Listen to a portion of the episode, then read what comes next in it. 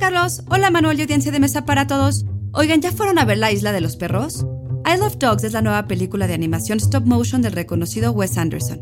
Dicen que a diferencia del cine live action o de acción real, la animación es aquello que ocurre entre fotograma y fotograma.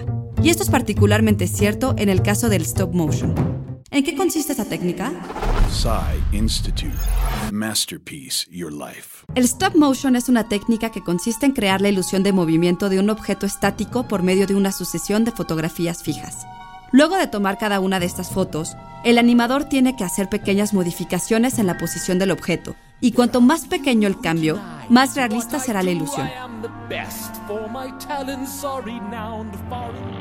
La cinta alemana The Adventures of Prince Ahmed es la película de animación stop motion más antigua y fue hecha en 1926.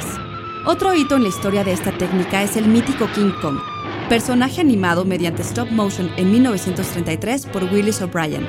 Sin embargo, sigue siendo muy utilizada hoy en día en publicidad, videoclips o, claro, en el cine. ¿Pueden ver la diferencia? Otros grandes realizadores de stop motion han sido Tim Burton, autor de películas como El cadáver de la novia o Frankenweenie, y Henry Selick, que dirigió El extraño mundo de Jack y Coraline. Texto original de Daniel Cruz y guion de Antonio Camarillo. Yo soy Ana Goyenechea y nos escuchamos en la próxima cápsula SAE.